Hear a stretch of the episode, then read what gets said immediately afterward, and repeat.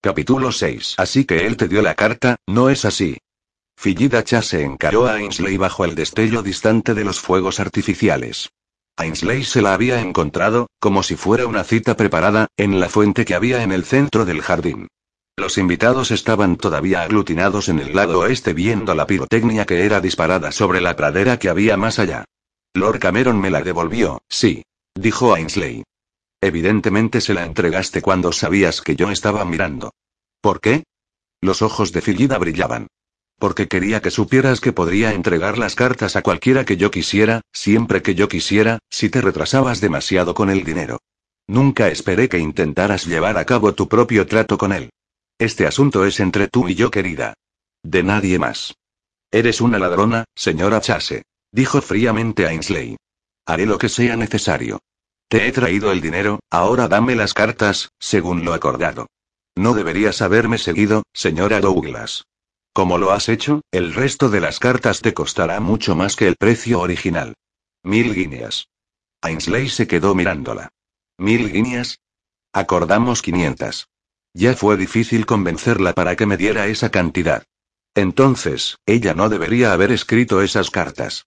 Mil guineas al finalizar esta semana, o las venderé a un periódico. Ainsley apretó sus puños contra la falda. Es imposible que pueda conseguir mil guineas. No en cuatro días. Pues entonces mejor será que empieces a enviar telegramas. Ella puede permitírselo, por toda su tacanquería, y además es todo culpa suya por haber sido tan indiscreta. Una semana. Ainsley quería gritar. ¿Por qué motivo estás haciendo esto? Fuiste una dama de compañía, alguien de confianza. ¿Por qué te has vuelto contra ella? ¿Que me he vuelto contra ella?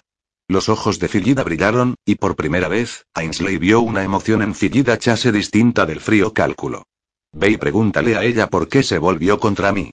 Todo lo que quería era un poco de felicidad. Merecía un poco de felicidad. Ella me lo arrebató todo y por eso nunca la perdonaré. Nunca. La furia en la voz de Fillida era auténtica, ira y desesperación estaban arraigadas muy profundamente. Fillida ya se había ido del servicio de la reina antes de que Ainsley llegara, hacía tres años, pero nunca había llegado a saber por qué había sido despedida Fillida. Ella había oído susurros hablando sobre la señora Chase, como sus famosas persecuciones de hombres más jóvenes, pero la reina siempre había permanecido callada acerca de Fillida y había prohibido los chismes. No tengo mil guineas, dijo Ainsley. Tengo 500. Por lo menos tendrías esto. El precio original es cosa del pasado. Considera los segundos 500 el costo de mantenerme en silencio acerca de cómo sedujiste a Lord Cameron para conseguir la carta. El rostro de Ainsley se calentó. Yo no le seduje para conseguirla. Fillida le dedicó una dura sonrisa. Mi querida señora Douglas, Lord Cameron no es solo un hombre ni un aristócrata malcriado, él es un Mackenzie. Él simplemente no te devolvería la carta sin exigirte un precio por ella. Poco importa si aún no le has pagado ese precio. Lo harás. Ainsley bendijo la oscuridad, porque sabía que debía estar ruborizada hasta los dedos de los pies. Recordó el calor de la boca de Cameron presionando la llave dentro de la suya, el mismo calor de su boca sobre sus pechos en el bosque.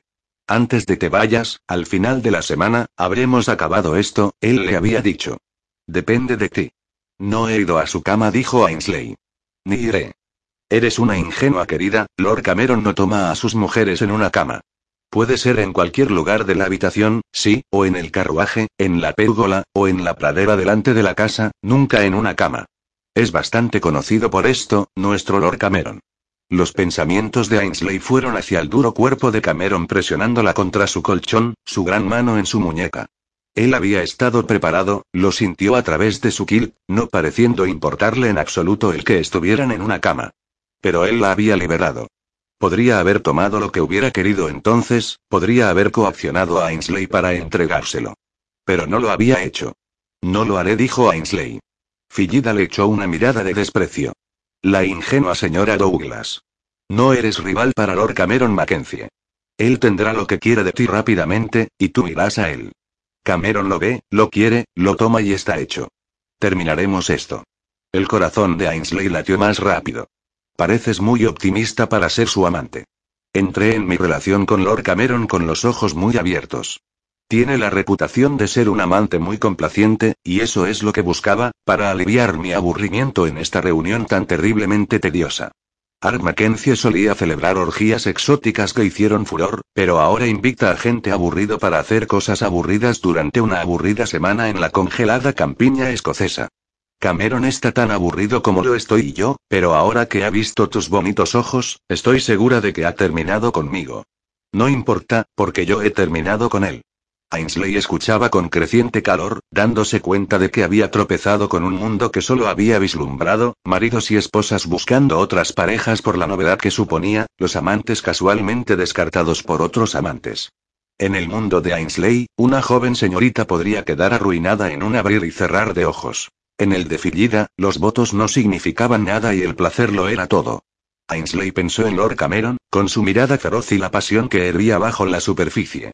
Él templaba esta pasión con gentileza cuando entrenaba a sus caballos o acompañaba a la frágil señora Yardley, al mismo tiempo que cuidaba de ella. Esa gentileza dio a Ainsley la convicción de que, incluso en su mundo de amantes y amores secretos, Cameron Mackenzie merecía algo mejor que Fillida Chase. Puedo darte las 500 guineas, dijo Ainsley con firmeza. Fillida movió rápidamente sus dedos. Quiero mil. Ella puede permitírselo. Sí, pero la pequeña reina tenía las ideas muy claras sobre dónde debería gastarse dinero y cuánto a la vez. Ella encontraba insultante que tuviera que pagar por todo. Pero incluso la reina se dio cuenta de que las cartas podrían dañar gravemente su reputación si salía a la luz que ella había escrito esas cursilerías sentimentales al señor Brown, sin importar realmente que nunca se las hubiera enviado. La gente no estaría de acuerdo con la vida recluida que Victoria llevaba si esto sucediera, y podría haber voces pidiendo su abdicación si pensaran que se quedaba en casa solo para jugar con su palafrenero mayor, que además era escocés. Fillida había decidido castigar a la reina y la castigaría si pudiera. Por lo que la reina había enviado a Ainsley, la dama a la que ordenaba hacer trabajos encubiertos que podrían implicar algo sórdido, como abrir candados o registrar habitaciones, para tratar con Fillida. Para recuperar las cartas sin soltar un centavo si Ainsley podía evitarlo. Eres optimista si piensas que te dará mil guineas, dijo Ainsley. Fuego artificial tras fuego artificial explotaron sobre la pradera, llenando el cielo con su resplandor. Bajo su luz, Fillida sonrió. Mil guineas es lo que quiero, dijo. Consíguelas de alguna forma para el final de la semana, y tendrás las cartas de vuelta. Si no, ella hizo un gesto con la mano, luego giró y desapareció por el camino de grava sin mirar atrás. Maldita mujer, masculló a Ainsley. Una fría nariz empujó contra su palma, y ella miró hacia abajo para encontrarse con Kna, un perro de los Mackenzie, mirándola con sus simpáticos ojos. Cinco perros rodeaban a los Mackenzies en todo momento.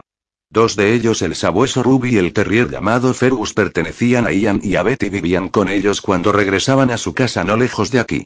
Ben y Aquiles permanecían en la casa principal, pero Mkna, un Springer Spaniel, era más o menos de Daniel y de Cameron. Ainsley suspiró mientras se inclinaba para acariciar a Mknap. Qué tranquilo debe sentirse uno siendo un perro. Tú no tienes que preocuparte de intrigas ni de cartas o de chantaje. La cola de Mknap se sacudió felizmente rozando sus piernas. Y la misma cola la golpeó mucho más fuerte cuando Mknap se giró para saludar al enorme hombre que le había seguido y que en ese momento estaba saliendo de la oscuridad. Así que Fillida te está chantajeando, dijo Cameron. Ainsley rápidamente repasó la conversación en su cabeza, relajándose ligeramente cuando se dio cuenta de que ni ella ni la señora Chase habían mencionado a la reina por su nombre en ningún momento. Me temo que así es. Cameron acariciaba la cabeza de Mknab y el perro la empujó bajo la mano de Cameron. Fillida puede ser el diablo. ¿Quieres que consiga quitarle las cartas? Los ojos de Ainsley se agrandaron con alarma. Por favor, no. Si la asustas, podría ir corriendo a un periódico, como amenazó que haría. Knapp rodeó a Ainsley empujándola al pasar por detrás, lo que hizo que diera un paso adelante hacia el calor de Cameron. Cameron no se movió. Knapp se sentó contra Ainsley, y allí estaban todos juntos tan felices en un pequeño espacio. Puedo resolver tu problema dijo Cameron. Sabes que te daré las mil guineas si me las pides. Él no te entregaría simplemente las cartas sin exigirte un precio a cambio. Puedo juntar el dinero, dijo Ainsley. Será difícil, pero puedo hacerlo. Atravesando el jardín, bajo la luz de las linternas chinas, Fillida se detuvo junto a su esposo y colocó su mano debajo del brazo de él. Ella es una mujer difícil, dijo Cameron. Ella es una maldita espina en mi costado. La risa de Cameron sonaba rasposa como grava al ser pisada. Si crees que mil guineas harán que Fillida desaparezca, no lo harán. Ella podrá guardarse algo o encontrar alguna otra forma para volver a caer sobre ti. Los chantajistas nunca están satisfechos. Su risa desapareció dentro de la amargura. ¿No lo están? ¿Cómo lo sabes? Sus palabras estaban vacías, huecas. Cuando eres el hermano de un duque y tu esposa muere en circunstancias misteriosas, los dientes afilados salen del armario. Es una curiosa metáfora. Jodida metáfora. Son dientes humanos y salen de las sombras cuando menos te lo esperas. Lo siento, dijo Ainsley. Ella sonaba arrepentida. Maldita fuera, ¿por qué tenía que mirarle de esa forma? Los ojos grises brillando en la oscuridad, la mirada franca, el chal de encaje deslizándose de sus hombros mientras se agachaba para acariciar al perro. Una vez más, Ainsley había hecho que el mundo de Cameron cobrara vida, llenándole con color en lugar del gris mortal de su habitual existencia. Todo el mundo especula sobre si maté a mi esposa, dijo. Incluida tú. El fogonazo de culpabilidad en sus ojos le dijo que tenía razón. Pero ¿por qué Ainsley no iba a especular sobre ello? Nadie sabía de seguro lo que había sucedido en esa habitación, solo Cameron. Daniel había sido un bebé, y salvo por él, Cameron y Elizabeth habían estado solos. Cameron se acordó de la investigación, todos mirándole mientras daba su declaración con voz apagada, todos creyendo que él había asesinado a Elizabeth.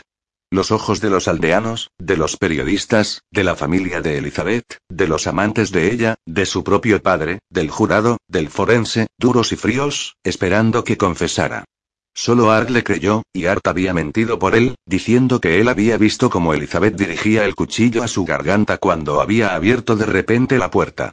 Cameron había estado al otro lado de la habitación, sosteniendo a Daniel, tratando de calmar los tremendos sollozos del niño.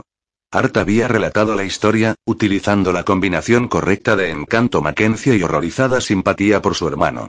Lo que Art dijo era la verdad, pero él no lo había visto. Elizabeth ya estaba muerta antes de que Art entrara en la habitación. Art había mentido para salvar a Cameron y Cameron le estaría eternamente agradecido. Por lo tanto, Cameron soportaba las fiestas en casa de Art y entretenía a sus invitados permitiéndoles observar cómo entrenaba a sus caballos de carreras.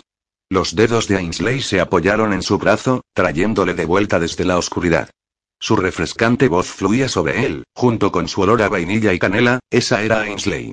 La gente habla de ella, no puedo negarlo, le estaba diciendo. Pero yo no creo que sea cierto. ¿Cómo diablos puedes saberlo? Cameron oyó el gruñido en su voz, pero no pudo detenerlo. Soy buena leyendo a la gente, eso es todo. Eso solo significa que eres demasiado jodidamente confiada. Significa que es mi opinión, te guste o no. Así que deja de tratar de insultarme, o intimidarme, o lo que sea que estés haciendo. Ella le estaba despertando de su estado de medio adormecimiento de nuevo, obligándole a enfocar el mundo que le rodeaba. Pero eres una mentirosa y una ladrona, señora Douglas dijo, aligerando el tono. Una tramposa. ¿Cómo puedo confiar en tu palabra? Su mano permaneció en su brazo, y a Cameron le gustó que ella no la retirara. Me has conocido bajo unas circunstancias desafortunadas.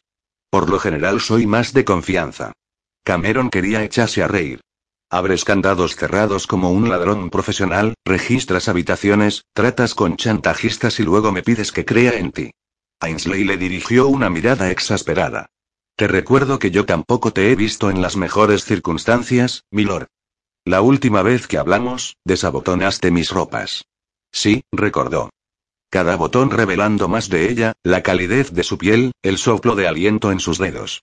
Cameron se acercó a ella de nuevo, buscando su calor una vez más. Tocó su clavícula, estaba fría, incluso a través de la piel de sus guantes. Maldición, mujer, te estás congelando. Cameron se quitó su chaqueta y la puso alrededor de sus hombros antes de que ella pudiera protestar, y luego sujetó las solapas, no queriendo dejarla marchar. Dulce señora Douglas, mirándole a la cara y diciéndole que creía en él. Nadie más lo había hecho. Solo por la intervención de DeArt el veredicto de la investigación fue suicidio. Y Cameron fue exonerado. Terminando el caso. Oficialmente. La opinión pública decía lo contrario, pero solo en susurros, porque Art no toleraría injurias. Las mujeres de dudosa reputación, esposas y viudas que querían emoción buscaban a Cameron por el peligro que representaba, mientras que las respetables señoritas eran apartadas de su camino. A Cameron no le importaba. Nunca había tratado de casarse de nuevo, con una vez tuvo suficiente, pero dudaba de que alguien le quisiera, incluso si lo intentara. Y ahora Ainsley Douglas le miraba con esos ojos gris claro y le decía que creía en su inocencia. Sin necesitar ninguna prueba. Quería saborear la boca que había dicho tal cosa. Quería atraerla hacia él, sentir su cuerpo bajo el suyo, quitarle la ropa y besar cada centímetro de ella. Ainsley llevaba su cabello recogido en un apretado moño esta noche, se imaginaba deshaciéndolo, dejando su cabello fluir sobre su cuerpo como seda caliente. La cola de Mknab azotó las piernas de Cameron y Ainsley se rió y se inclinó para acariciar la cabeza del perro. Lord Cameron, necesito pedirle un favor. No sabía que era peligroso pedirle favores. Solo porque Cameron fuera inocente de asesinato no significa que fuera amable. ¿Qué favor? Busqué en las habitaciones de la señora Chase, pero nunca encontré las cartas. He tenido la oportunidad de echar un vistazo por encima al resto de la casa también, pero no he podido encontrarlas. Cameron se imaginó a Ainsley alegremente registrando a su manera la casa, atravesando las puertas cerradas de todas las habitaciones de la mansión de Art. Ayudar a Isabella con la fiesta le habría dado una excusa para ir casi a cualquier lugar de la casa. Art Mackenzie, el hombre más cuidadoso y controlado que jamás hubiera nacido, no era rival para Ainsley y su horquilla. Por supuesto que las has buscado, dijo. ¿Estás segura de que has sido minuciosa? Yo siempre soy muy minuciosa, milord. Pero hay un lugar en el que no he buscado. Ella tocó con su lengua su labio inferior, justo en el pequeño hematoma que Cameron había dejado allí. Su marca. Él a quien nunca le había gustado besar a sus mujeres no podía dejar de pensar en besar a Ainsley. El único lugar en el que ella sería capaz de esconder el lote, dijo Ainsley, donde probablemente yo no iría, serían tus habitaciones. Su corazón se saltó un latido. ¿Hiciste algún registro en mis habitaciones, también? Angelo me dijo que alguien había revuelto en el armario. Pero no pude terminar. No, Cam y Fillida habían entrado, torpemente, Cameron buscando refugio para su aburrimiento en un desinteresado acoplamiento. Ainsley siguió. ¿Podría la señora Chase haber tenido la posibilidad de ocultar el resto en algún lugar de tus habitaciones? Fillida se había prácticamente pegado a Cameron desde el momento en que llegó a la fiesta, y Cameron no la había desalentado. Sí, ella había tenido la oportunidad de dejarlas. Pero no, estoy pensando, la posibilidad de recuperarlas. Él no había invitado a sus habitaciones a Fillida después de la pasada noche, y ella había entendido lo que significa su fría indiferencia. Excelente. Quizás puedo ir y buscarlas mientras tú estás entrenando mañana. ¿Serías capaz de mantener a los criados alejados? El pensamiento de ella revoloteando por sus habitaciones le hizo sudar. ¿Por qué esperar hasta mañana? Si tanto deseas encontrar las cartas, vete arriba y búscalas. Los ojos de Ainsley se ampliaron. ¿Qué? ¿Ahora? ¿Por qué demonios no? Los invitados están clavados viendo la pirotecnia de Art, y la casa está vacía. Te mostraré los lugares más probables para registrar. Ainsley frunció sus labios, el suave mohín le hizo desear atraerla cerca y terminar lo que había empezado con ella en el bosque. Tuvo que obligarse a sí mismo a regresar entonces, o el conde o Isabella o alguien más, habría ido a buscarla, y la habrían encontrado en una posición más que comprometida. Nadie en el partido de cricket parecía haberse dado cuenta de que ella se había ido durante demasiado tiempo con el notorio Lord Cameron, sin embargo, probablemente pensaron que Cameron no tendría nada que ver con cualquier amiga de su cuñada. Pocos de ellos se habían dado cuenta de la presencia de Ainsley, los ciegos y tontos. Ella se mantenía en las sombras, sin duda, pero Cameron podía verla allí en todo su radiante esplendor. Ainsley finalmente dejó escapar un largo suspiro y asintió.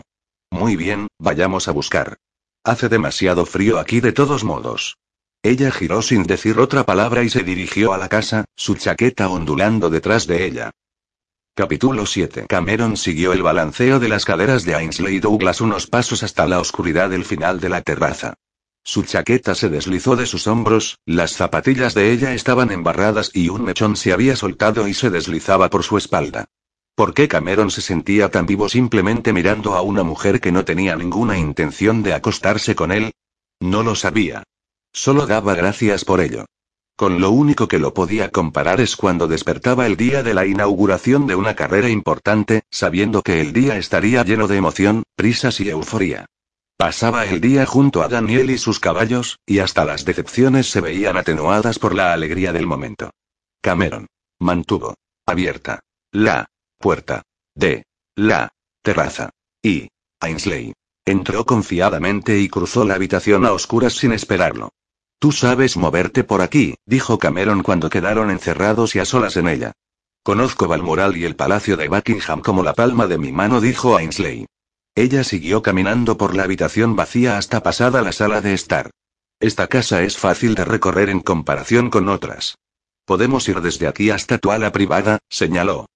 Ainsley abrió otra puerta, y se dirigió hacia los escalones de la escalera de servicio, que comenzó a ascender sin dudarlo. ¿Cómo sabes que los sirvientes no nos verán? preguntó Cameron mientras la seguía.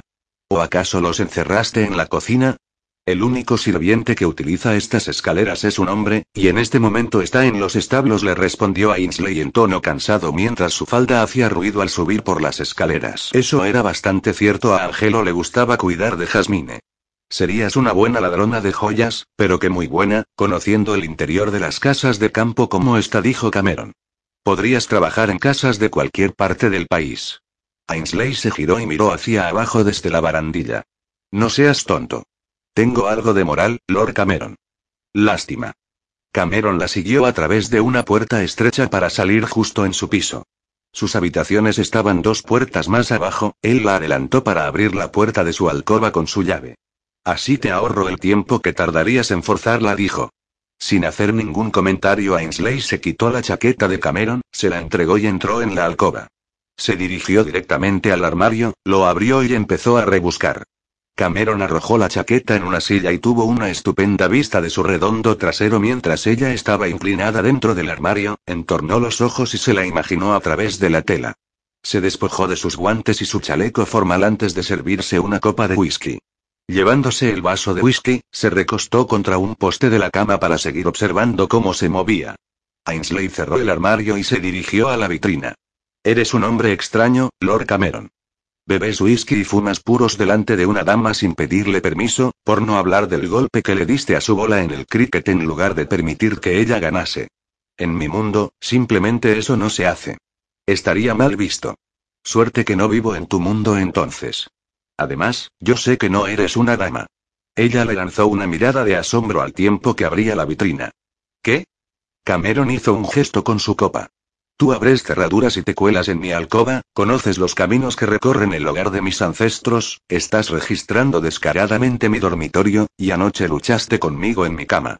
Tomó un sorbo de whisky deliberadamente. Yo diría que eso le hace que no seas una dama. Las circunstancias a veces requieren un comportamiento extraño, milord. Las circunstancias nos retienen aquí. Todavía no has comprobado bajo el colchón. Eso es lo próximo que tenía pensado hacer. Ainsley cogió un libro de la estantería y comenzó a hojearlo. Cuando se dio cuenta de la clase de libro que era, se ruborizó. Cameron reprimió la risa al ver cómo Ainsley se quedó mirando una página donde las figuras de Courbet aparecían descaradamente desnudas, y acopladas en unas posiciones interesantes. Hizo una apuesta consigo mismo o bien ella dejaba caer el libro con repugnancia y, o bien su señora Douglas sería valiente y seguiría adelante. Ganó la apuesta cuando ella respiró profundamente decidida a seguir pasando páginas.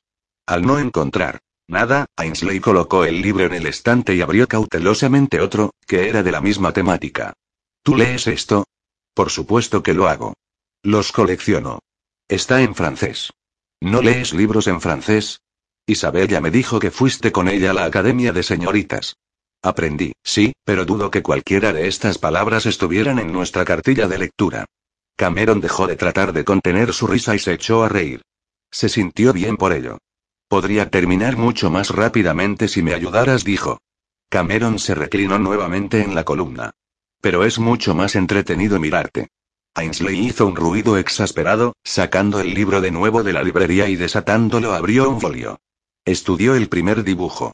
Sé que soy ingenua, señor Cameron, pero no estoy segura de que lo que están haciendo sea posible. Cameron se inclinó sobre su hombro para mirar el esbozo sensual hecho por Romano, dibujado tres siglos antes. Es cierto que las personas representadas se encontraban en una postura incómoda. Yo lo compro por la belleza del mismo, no por la instrucción. Bueno, eso es una bendición, o nunca habrías tenido un hijo. Cam soltó otra carcajada, el poder de la alegría verdadera llenaba su cuerpo. ¿Podría haber algo más sensual que contemplar a una encantadora joven hojeando página tras página de sus dibujos eróticos? No había nada de mojigata en Ainsley, no le envió una mirada sugerente, ni utilizó los dibujos como seducción. Ella miró cada folio con cuidado, sus mejillas dulcemente sonrosadas, sus pechos hinchados presionando contra su escote. Cuando puso el último libro en su estante, Ainsley se volvió hacia él. No están aquí, dijo, decepcionada. Cameron tomó otro sorbo de whisky. Tengo mi estudio justo aquí al lado. ¿Es una posibilidad? Sí, lo es. No se perdió el rubor de Ainsley cuando especuló sobre el por qué Cameron podría haber llevado a una amante a su estudio privado. Muy bien, debemos buscar en el estudio. El estudio no se conectaba con su dormitorio. Cameron la llevó por el pasillo unos pasos más allá a la puerta de al lado, que él abrió con llave. Normalmente no cerraba con llave sus puertas cuando estaba en Kilmorgan, no había necesidad, pero con todas las idas y venidas de gente, hoy lo había hecho. Ainsley miró con consternación cuando se dio cuenta del desorden que había en el estudio. Se trataba de la habitación privada de Cameron, su retiro de la ajetreada vida social que a veces tenía que llevar como hermano de Art y heredero al título. Había periódicos deportivos por todos los lados, así como libros especializados en temas equinos. Cameron había contribuido en capítulos o ensayos para algunos de ellos, y en editoriales que habían pedido su opinión sobre el tema. Cam había colgado sus pinturas más preciadas aquí también.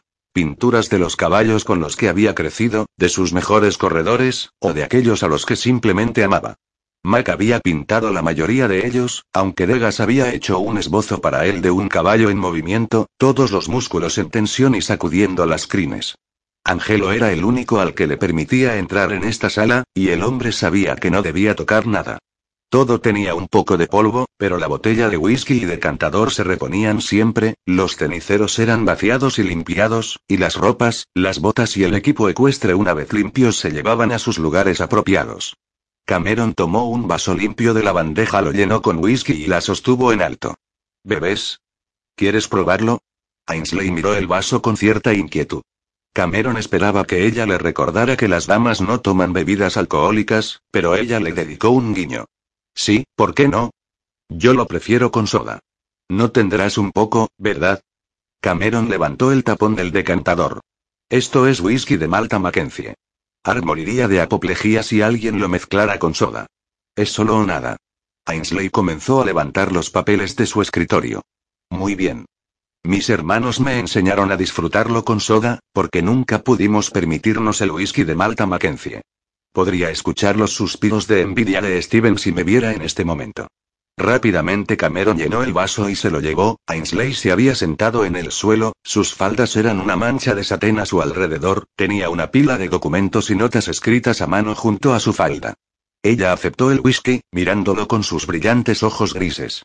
Cameron chocó su vaso contra el de ella. Por una fructífera búsqueda.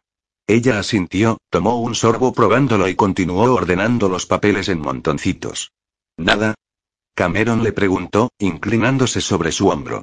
Desde allí podía mirar hacia abajo a la hendidura entre sus pechos suaves y no le importaba en absoluto nada más. Ainsley pidió al cielo que no permaneciera mucho tiempo junto a ella de ese modo. Las piernas de Cameron eran firmes y musculosas bajo las medias que había lucido para pasear por el mojado jardín, el dobladillo de su kilt quedaba al nivel de sus ojos. Ella miró a sus pies, grandes y fuertes, presionando la fina piel de sus muy bien adaptados zapatos. El barro del jardín se aferraba a ellos. Por encima de los zapatos los tobillos eran anchos marcándose a través de la gruesa lana gris, las piernas eran las de un gigante. Ainsley no podía dejar de subir la mirada, hacia la sombra que había bajo su kilt, donde ella podía vislumbrar una rodilla formida. Era cálido, también sus piernas irradían calor a su hombro desnudo. Ella había estado terriblemente helada en el jardín, pero permaneciendo tan cerca de él se le había quitado todo el frío. Prosiguió con la clasificación de los documentos. No había nada erótico aquí, solo caballos, razas y resultados, historias y líneas de sementales, relaciones de qué caballos fueron comprados y vendidos. Los fue apilando, preguntándose cómo podía él encontrar algo. ¿Quién es New Blooming Jasmine? preguntó Ainsley. Este nombre surge a menudo. Es una potra que estoy entrenando. Es un caballo que promete buenos resultados. Ainsley miró hacia arriba, incapaz de perderse la visión de la cara interna de sus muslos, las líneas de las cicatrices quedaban en la sombra. forzando su mirada hacia arriba, más allá de la plana parte delantera de su kilt, hacia su camisa y la corbata de la que estaba a punto de desprenderse. Su garganta entró en su campo de visión, morena y fuerte. Ainsley sintió un aleteo de placer. Le gustaba que llevara desabrochada la camisa. ¿Es tuya? Ainsley preguntó, sin que faltara el orgullo en su voz. Todavía no. Cameron se había quitado la corbata del cuello y la arrojó descuidadamente a la mesa. Su maldito propietario no me la vende. ¿Por qué no?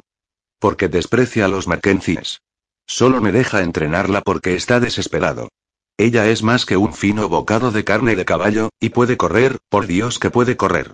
Su voz era ardiente, un hombre hablando del deseo de su corazón.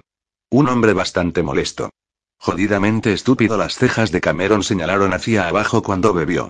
Yo la quiero, y me gustaría hacer lo correcto por ella, si solo pudiera hacer que Pearson entrara en razón. Dios mío, casi suenas como un hombre proponiendo matrimonio. Cameron se estremeció. Por Dios, eso nunca. Incluso odio el sonido de la palabra. Supongo que el entrenamiento de un caballo es similar, pero los caballos son tan molestos como las esposas. El tono de disgusto en su voz era real. Estoy segura que para Isabella será un placer oírte decir eso, dijo a la ligera Ainsley. Isabella sabe que es una molestia. Ella se deleita con eso. Pregúntale a Mac. Ainsley sonrió por su ocurrencia, pero él no le había engañado sobre su opinión del matrimonio.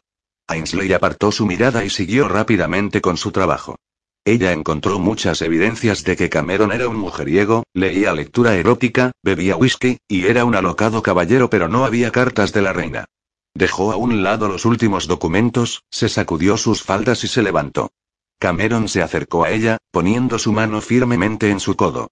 Ahora dudo que la señora Cha se las escondiera aquí, dijo con un suspiro. Me ha puesto algo a que nunca han dejado su casa de Edimburgo, excepto la que trajo para mostrarme.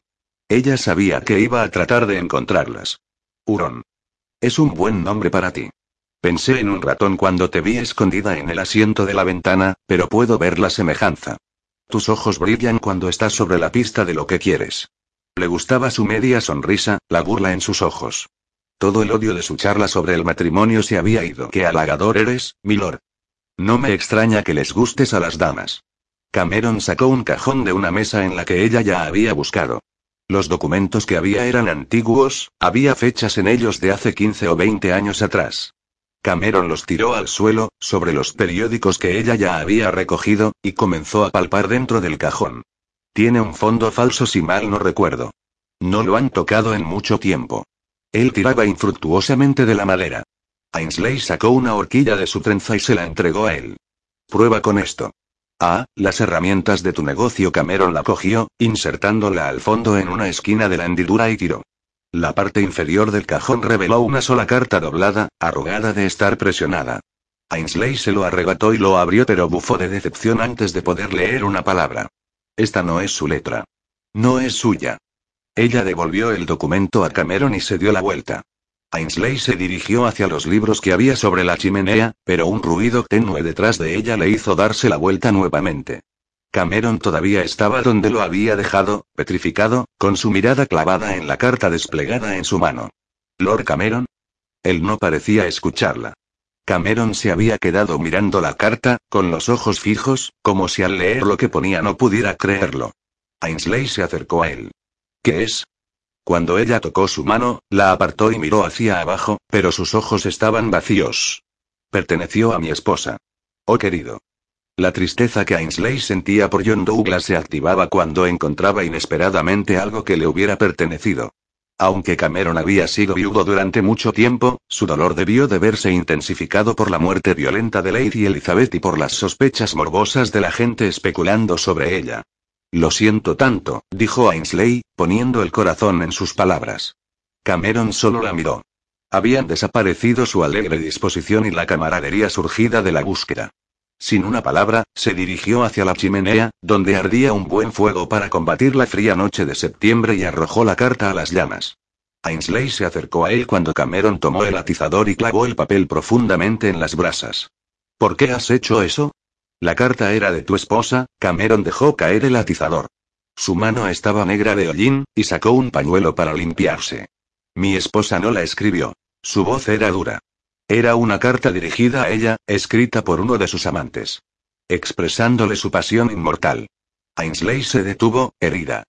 Cameron, mi esposa tenía muchos amantes, tanto antes como después de nuestro matrimonio. La declaración era seca, carente de emoción, pero sus ojos le contaban a Ainsley una historia diferente. Lady Elizabeth le había hecho daño y todavía le dolía profundamente. Ainsley había oído decir que Lady Elizabeth Cavendish había sido nerviosa, hermosa y salvaje, era unos años mayor que Cameron. Su matrimonio había sido un escándalo de principio a fin, terminando con su muerte seis meses después del nacimiento de Daniel. Lady Elizabeth debía haber estado a menudo en esta misma sala, quizás un día ocultó la carta antes de que Cameron o un sirviente la descubriera. La ira de Ainsley había crecido. No fue muy legal de su parte. Yo sigo viéndome con mujeres casadas. ¿Cuál es la diferencia? La diferencia era que él no lo disfrutaba, y despreciaba a las mujeres que estaban con él. Me imagino que las mujeres no te escriben cartas expresándote su pasión inmortal. No. Cameron frotó su muñeca, donde se había aflojado la camisa. Y Ainsley vio una vez más las cicatrices alrededor de la muñeca. ¿Quién te hizo eso? preguntó. Cameron presionó su mano en un puño cerrado. Déjame solo. ¿Por qué? Ainsley la palabra era cruda, llena de dolor. Milord. Detente. Cameron tomó su cabeza en sus manos, sus dedos extendiéndose entre su cabello. Simplemente, detente. Se inclinó hacia ella y le tomó la boca en un duro y desesperado beso. Capítulo 8. Cameron no se limitó a darle un beso, le abrió la boca con fuerza, obtuvo lo que quería, e hizo que ella le siguiera en el beso. Y el modo en que devolvía el beso, hizo que deseara mucho más. El toque de sus manos la inmovilizó en el sitio, aunque Ainsley no quería ir a ninguna parte.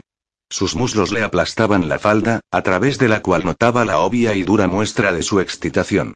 Cameron sabía cómo excitarla solo con su boca, y no se molestó en ocultar su deseo. Ainsley le apoyó las manos sobre el pecho.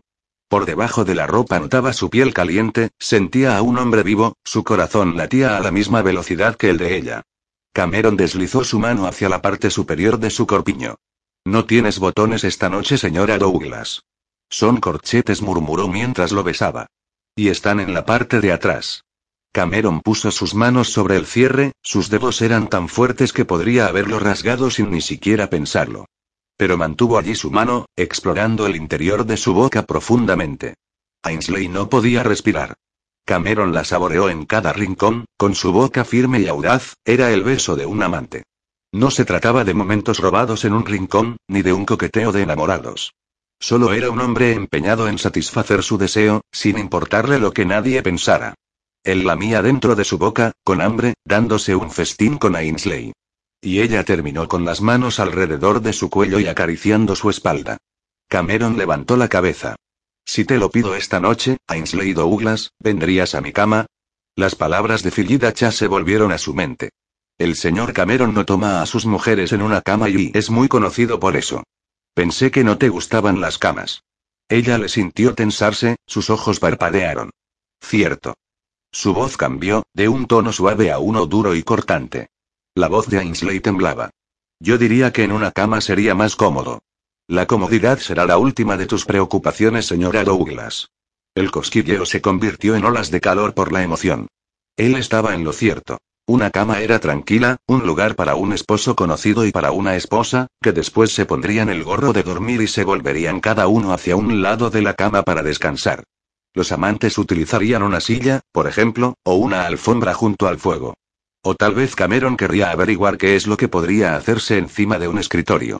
Las palabras se le atascaron en la garganta. Ainsley, que podía hablar de cualquier cosa, de repente se encontraba incapaz de formar una oración coherente. Entonces se puso de puntillas y le besó. Ainsley sintió el cambio en él de inmediato, pasó de ser un hombre que no sabía lo que iba a ocurrir esa noche a uno que sabía perfectamente lo que iba a pasar. Cuando él la besó de nuevo, sus competentes dedos le desabrochaban el corpiño, y con sus grandes manos iban apartando la tela. Un calor salvaje quemó su cuerpo. Nunca había olvidado el calor de la primera vez que Cameron la besó, hacía seis años, y ese calor solo había aumentado. Ainsley se moldó a él con avidez, buscando su boca. Él le devolvió el beso, tomó sus labios, con los dientes mordisqueó el que ya había saboreado antes. Su mano en la espalda era una huella ardiente. Sintió como el corpiño se le estaba cayendo. Ella quería su toque en el pecho, ardía por él.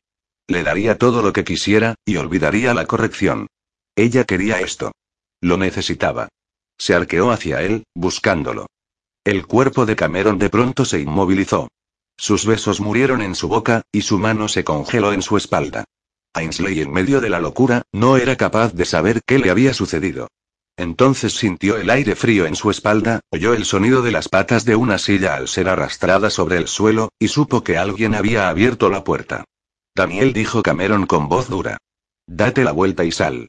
Qué oportuno Daniel entró en la habitación, seguido por McNabb y otro perro llamado Ruby.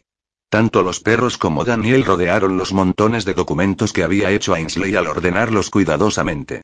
He venido a salvar la virtud de la señora Douglas, dijo Daniel. La tía Isabella está buscándola, y yo pensé que sería mejor llegar antes que ella. La franca expresión con la que el chico miraba a Ainsley, con los ojos de su padre, la hizo volver a la realidad rápidamente. Había estado a punto de sucumbir ante la seducción de Cameron de nuevo. Pero Ainsley Douglas no podía permitirse el lujo de disfrutar de esa alegría. No era una mujer sofisticada, ni era amante de ningún aristócrata, no era alguien que viajara al continente y frecuentara los salones de París para dejarse seducir por indómitos caballeros como Cameron. Ainsley era la depositaria de la confianza de la reina para resolver sus conflictos internacionales, ofreciéndose a sus amigas de alta cuna para ayudarlas en la organización de sus eventos sociales. Ella dependía de otros para poder sustentarse. Los hombres exóticos como Lord Cameron Mackenzie no eran para ella. Su sueño se hizo ánicos. Cameron quitó su mano de la espalda de Ainsley, se enderezó en toda su altura, y se colocó un poco por delante de ella. Daniel. En su voz se notaba la frustración, pero al mismo tiempo, Ainsley sabía que Cameron mantenía un estricto control sobre ella haciendo gala de su paciencia. Espera la señora Douglas en la sala. Daniel tomó un periódico de uno de los montones y se dejó caer en una silla. Su kilt revoloteó sobre sus huesudas rodillas. Ella es una dama, papá, te lo dije. No voy a darte la oportunidad de violarla en cuanto yo te dé la espalda. Lo absurdo de la situación hizo a Ainsley volver en sí misma. Salió de detrás de Cameron y rescató su chal de encaje de la boca de Ruby. No te preocupes, Daniel, no se me ocurriría dejarle que me violara. Ainsley se puso el chal, ahora un poco húmedo por la saliva del perro, en torno a su espalda desnuda. Dile a Isabella que estaré con ella inmediatamente. Daniel tiró el periódico y se puso en pie. Voy a ir con usted. Ainsley miró hacia atrás mientras salía de la habitación tras Daniel. Cameron se mantenía junto a la chimenea, con la postura rígida, la camisa abierta revelando su pecho desnudo. Por primera vez Ainsley vio algo en sus ojos, que no era la ira o la frustración o el dolor, era un deseo tan intenso que atravesó la habitación y se le clavó muy adentro. Entonces Daniel cerró la puerta, y la visión que Ainsley tenía de él se perdió. Lo mejor que puedes hacer es cubrirte la espalda. ¿Perdón? Ainsley se paró al llegar a las escaleras y dejó que Daniel la adelantara un par de pasos. Los perros corrieron a lo largo del pasillo hacia las escaleras, y luego volvieron corriendo para averiguar qué detenía a los humanos. Si alguien te ve nadie forma, seguramente vaya corriendo a comentarlo, dijo Daniel. Especialmente cuando ambos desaparecisteis juntos tan repentinamente. Ainsley se había olvidado de que llevaba los cierres de la blusa desabrochados bajo el chal, pero Daniel tenía razón. Corriendo por ahí con la blusa sin abrochar haría que incluso la persona más insulsa supiera lo que había estado haciendo. Ahogando un suspiro se bajó el chal y le dio la espalda de Daniel para que la ayudara. Sus cabezas estaban a la misma altura, pese a estar él dos escalones más abajo. Su intuición le dijo que, a los 16 años, ya tenía mucha experiencia con los vestidos femeninos. La manzana no cae lejos del árbol, pensó. ¿Cómo supiste que estaba en el estudio de tu padre? Le preguntó a Ainsley cuando Daniel hubo terminado. Te vi entrando en la casa con él. Siempre le estoy vigilando. Pero no te preocupes, me aseguré de que nadie más os prestara atención. Cuando se dio la vuelta, Daniel la estudió con sus ojos Mackenzie, un poco más oscuros que los de su padre, con su rostro afilado y de huesos finos. Daniel podía mirar a una persona con una notable perspicacia, viendo a través de las barreras que se encontraba en su camino. Mientras que a Ian Mackenzie no le gustaba encontrarse directamente con la mirada de una persona, Daniel clavaba sus ojos en ella de una forma casi grosera. ¿Te gusta mi padre? Le preguntó Daniel sin reparos, solo queriendo saber. Casi no lo conozco. Estabas a punto de dejarle llegar hasta el final. Yo espero que te guste un poco. Ainsley se sonrojó. Bueno, si lo pones de esa manera. Yo lo veo así. Me gustas, y sé que a mi padre también le gustas. Pero no quiero que juegue contigo y un mes más tarde dé la espalda a lo vuestro, con un bonito regalo de compensación. Esta noche le dije que yo estaba interesado en ti y le tendrías que haber visto gruñirme y decirme que me mantuviera alejado de ti. Daniel sonrió. Yo solo le dije que a lo mejor es que tú le gustabas. Supongo que estoy en lo cierto. No deberías haber dicho nada, Danby dijo. Es probable que te crea. No, papá no hace mucho caso de lo que digo. Daniel se cruzó de brazos. Pero no quería que te llevara al huerto, por decirlo de alguna manera. Ainsley se ajustó el chal. Bueno, no tienes por qué preocuparte por eso. No soy ninguna ingenua, ni la clase de mujer a la que tu padre prefiere. No, pero estoy pensando que eres la clase de mujer que él necesita. Ainsley dejó escapar poco a poco el aliento. Su cuerpo cantaba por las caricias de Cameron, y le resultaba difícil concentrarse en las palabras de su hijo. Métete esto en la cabeza, dijo. Cuando termine la fiesta en tu casa, será el momento de regresar a Balmoral y a la reina. Mi camino no se va a cruzar con el de tu padre durante mucho tiempo. ¿Y no es eso una lástima? Daniel no ocultó la decepción en sus ojos. Señora Douglas, tiene que intentarlo. No, no tengo que hacerlo. Tengo que ponerme mi vestido de fiesta e ir a jugar a la anfitriona con tu tía. Pero ¿no sería magnífico ser una importante dama vestida con brillantes sedas, y diamantes en sus senos, bailando el vals en un salón de baile suntuoso? Su compañero por supuesto sería Cameron, un hombre grande y que sin embargo se movía con gracia. Daniel dejó de discutir, pero su ceño fruncido lo decía todo. Finalmente, se giró y abrió camino por las escaleras, con los perros corriendo junto a él. Se movió tan rápido que para cuando Ainsley lo alcanzó al inicio de las escaleras, ella ya iba corriendo. El whisky no le calmó. Cameron trató de sentirse mejor dando patadas a los montones de papeles que Ainsley había ordenado. Tampoco eso ayudó mucho. Volvió a su habitación, se puso la camisa, y cogió otra chaqueta, sin molestarse en ponerse la corbata. Nunca podía atar esas malditas cosas debidamente. Para eso servían las mujeres y los criados.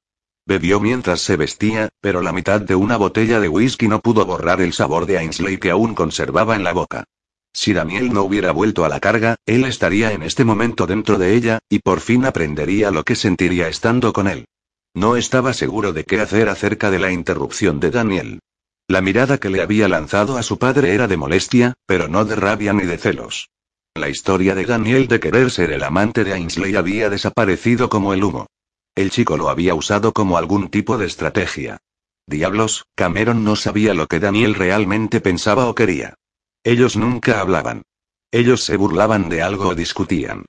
Daniel no era un mal muchacho, pero su idea de la obediencia era hacer lo que Cameron decía solo si Daniel pensaba que era lo que él quería. Si Daniel no estaba de acuerdo con Cameron, hacía lo que le daba la gana. Cameron se dio por vencido y lo dejó.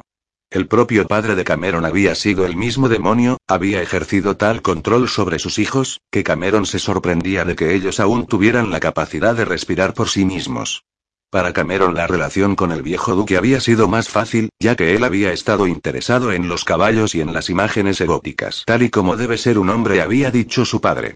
El viejo duque golpeaba regularmente a Ian, siendo duro con él cuando no había nada de testigo. Había golpeado a Mac por su amor al arte, con una crueldad contra natura. Y a cada día para hacer de él un hombre. Para que cuando fuera duque y lo acosaran los necios, fuera lo suficientemente fuerte. Cameron hizo una pausa, enfadado y preocupado, incapaz de impedir ninguna de las dos cosas. Se acordó del día en que había regresado de Arrow cuando terminó sus estudios, el día en que se dio cuenta de que se había hecho más grande y más fuerte que su padre. Ese día había entrado en la casa al escuchar los gritos aterrorizados de un Mac de 11 años y encontró a su padre a punto de romperle los dedos. Cameron le había arrancado de las manos a Mac y agarrado a su padre lanzándolo contra la pared. Después de que su padre saliera de la sala gruñendo, Mac había levantado la vista de las bellas imágenes que había elaborado, con valentía y parpadeando para contener las lágrimas. Maldita sea, Cam ese fue un buen golpe, le había dicho, ¿quieres enseñármelo? Cameron se había prometido que Daniel nunca conocería ese dolor. Daniel podría estar haciéndose un poco salvaje, pero ese era un pequeño precio que Cameron pagaría por la felicidad de su hijo.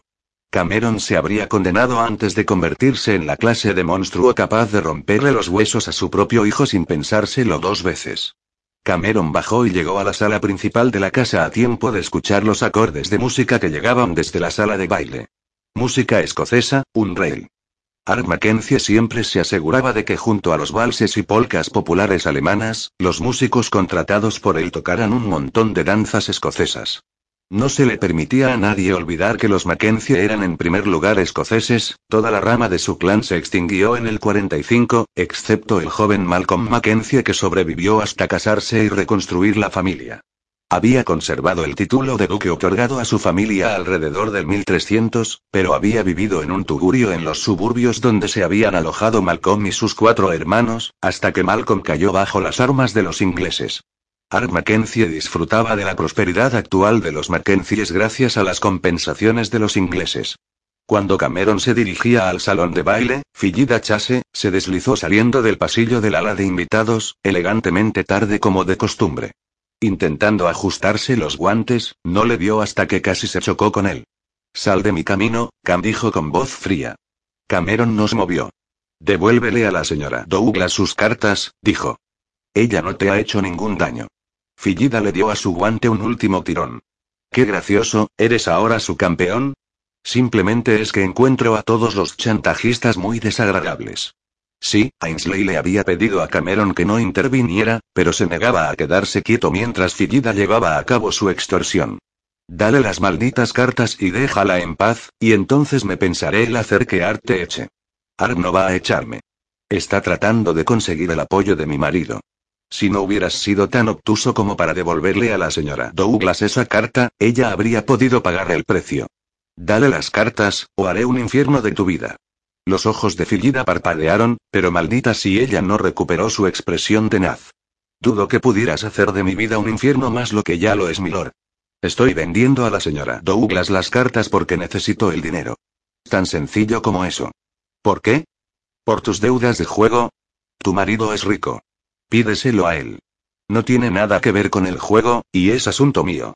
Maldita mujer. Si te doy el dinero que necesitas, ¿dejarás de causar problemas a la señora Douglas? La mirada preocupada de Fillida se disolvió en una sonrisa. Querido, estás enamorado, ¿no es así? ¿Cuánto quieres? Fillida humedeció sus labios. Mil quinientas no estarían mal. Mil quinientas y le devolverás las cartas y la dejarás en paz.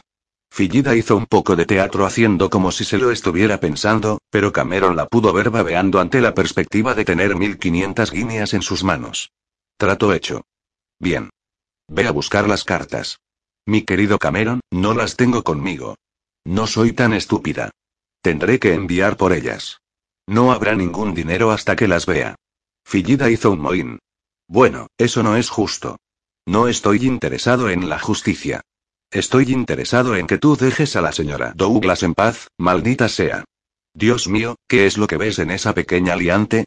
Muy bien, pero tendrás que hacer que la señora Douglas me entregue el dinero. ¿Por qué? Cameron estrechó los ojos con suspicacia. Porque no confío en ti. La señora Douglas es una laméculos a sueldo, pero al menos es una laméculos honesta. Ella hará un intercambio justo sin hacer ningún truco sucio. Será mejor que la que no haga ningún truco sucio seas tú, dijo Cameron. Si intentas algo, te arrancaré esas cartas. ¿Comprendes? Fillida sonrió. Eso es lo que siempre me ha gustado de ti, Cam. No tienes miedo de usar la fuerza. Solo dale las cartas, gruñó Cameron. Y se fue, alejándose de ella, sin perderse su risa de satisfacción que llegó flotando detrás de él. Los violines y tambores sonaban fuerte dentro de la sala de baile. Algunos invitados ingleses tenían gestos de disgusto o simplemente se burlaban abiertamente de la música, pero los invitados escoceses habían formado círculos para bailar con la alegría de las Iglands. En el centro de la sala de baile Isabella y Mac conducían un círculo de danzantes. Aunque Isabella había nacido y se había criado en Inglaterra, había adoptado todas las costumbres escocesas como venganza.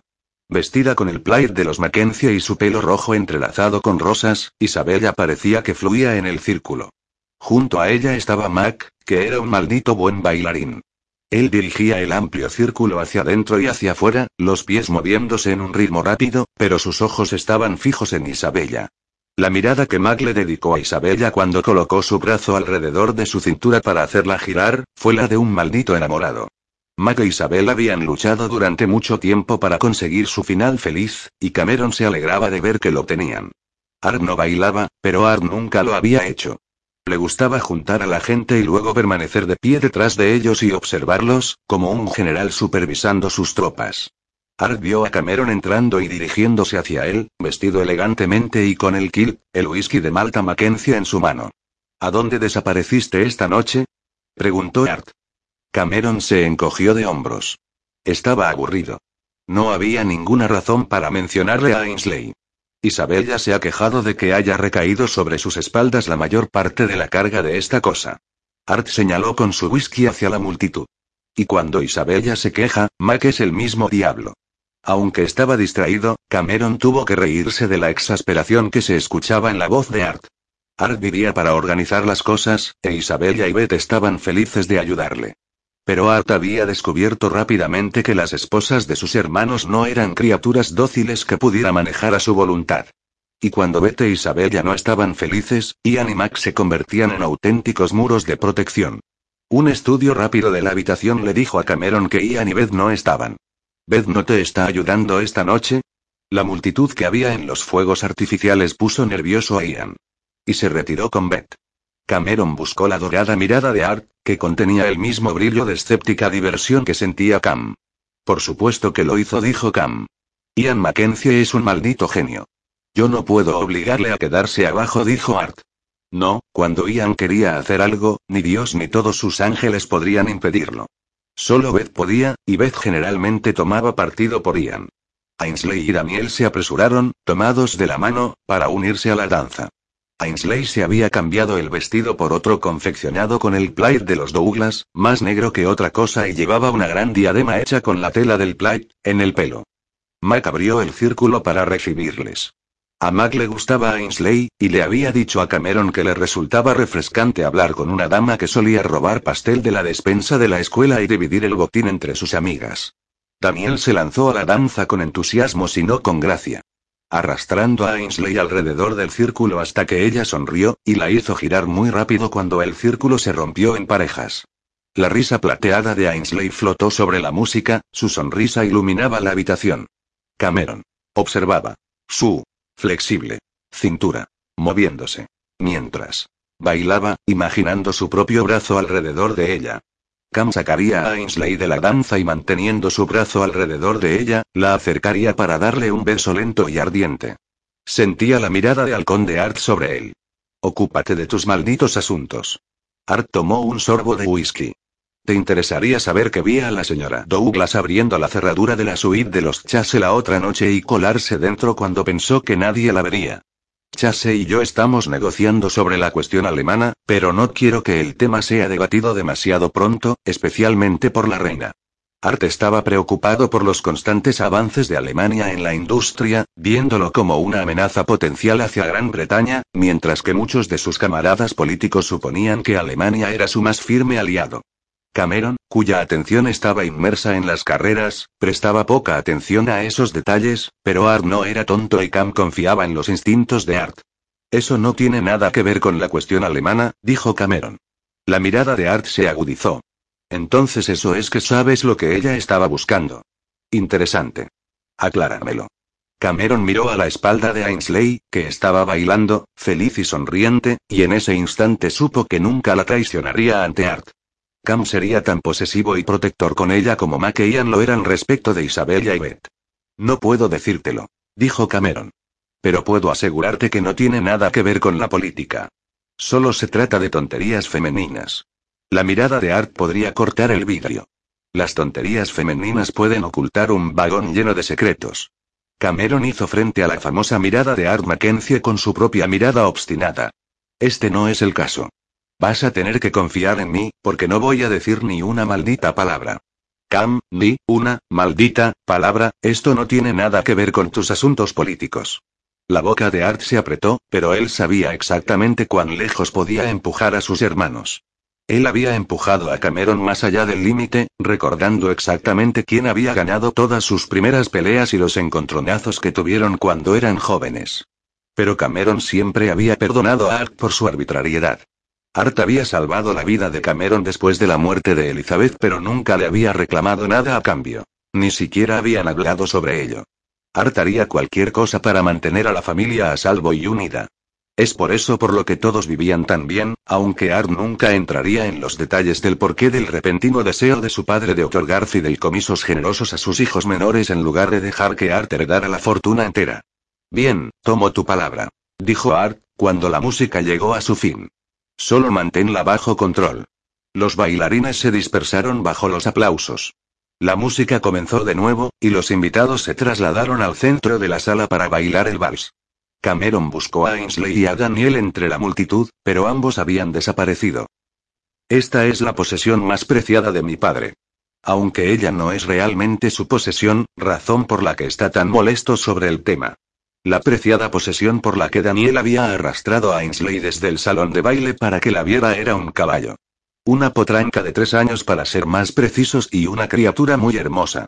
El caballo tenía las piernas delgadas, y un delicado aspecto, pero había poder en su cuerpo y fuego en sus ojos. Era de color castaño, su pelaje oscuro y rico, su crin y cola eran más oscuras. El color rosado de sus fosas nasales hablaba de su fina crianza y la forma en la que miraba cómo Ainsley y Daniel se aproximaban le dijo a Ainsley que ella era perfectamente consciente de lo hermosa que era. New Blooming Jasmine, supongo. Dijo Ainsley. La yegua tenía la cabeza sobre la media puerta de su box, las orejas alerta, la nariz expandiéndose mientras olfateaba la esencia de Ainsley.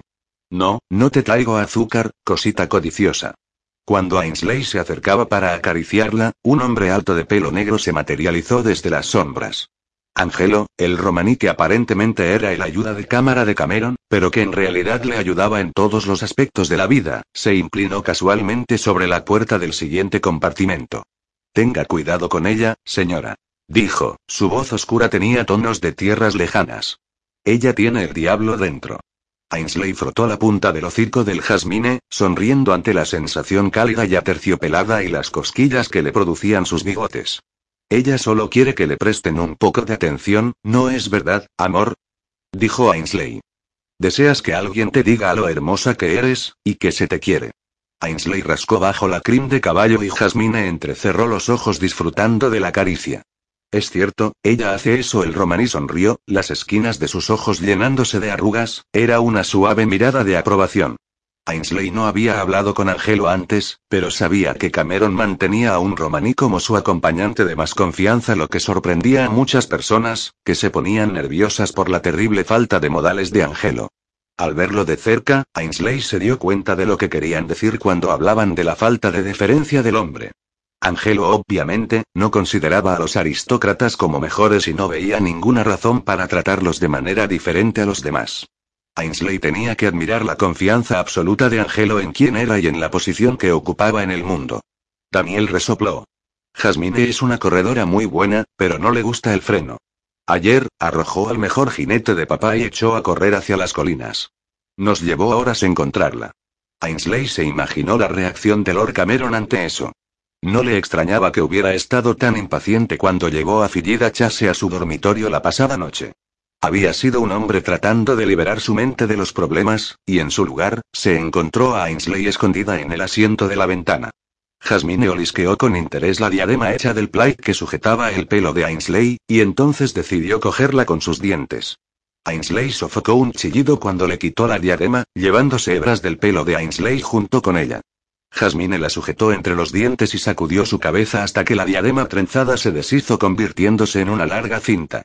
Relinchó juguetonamente y siguió sacudiendo la cabeza, parecía que bailaba tratando de alejarse de la cinta que se le enredaba en las patas.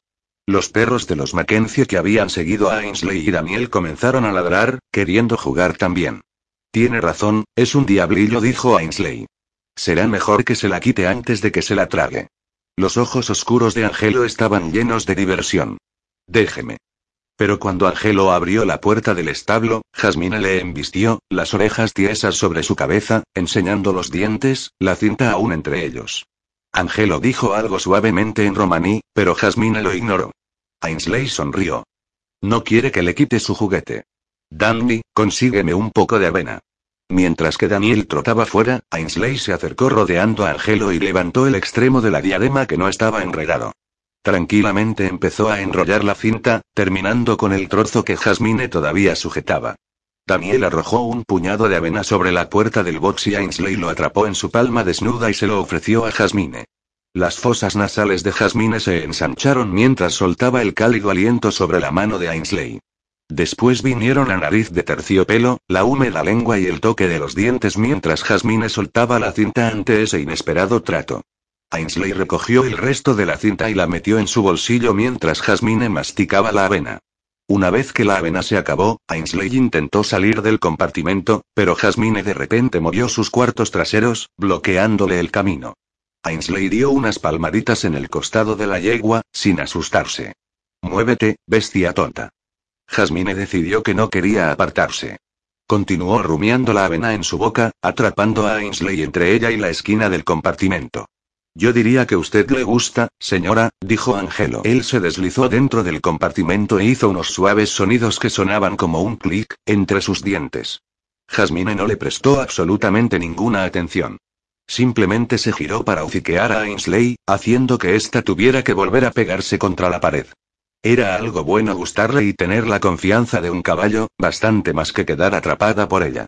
Ainsley intentó pasar rodeándola intentando moverse lentamente, pero Jasmine se giró de nuevo empujando a Ainsley hacia atrás.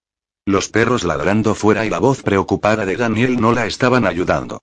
Entonces Jasmine, un poco asustada, balanceó sus cuartos traseros hacia Ainsley mientras sus fuertes pisadas sonaban en toda la caballeriza. Ainsley se dobló sobre sí misma para el caso de que el caballo decidiera golpearla, pero Jasmine no tenía intención de dar coces. Entonces se lanzó hacia la puerta medio abierta y corrió por su libertad, empujando a un lado a Angelo, y dejando atrás a Daniel, a los perros y a la gran forma de Cameron Mackenzie, que estaba viniendo hacia ellos.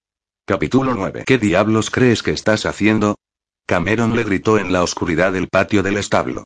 Angelo, montando sin silla en otro de los caballos, salió tranquilamente en pos de Jasmine. Daniel y los perros siguieron a Angelo a pie, mientras que un mozo del establo ensilló apresuradamente un caballo para Cameron. Las grandes manos de Cameron sujetaban los hombros de Ainsley, pero su molestia al ser maltratada fue atenuada por el hecho de que Cameron tenía todo el derecho a estar enojado.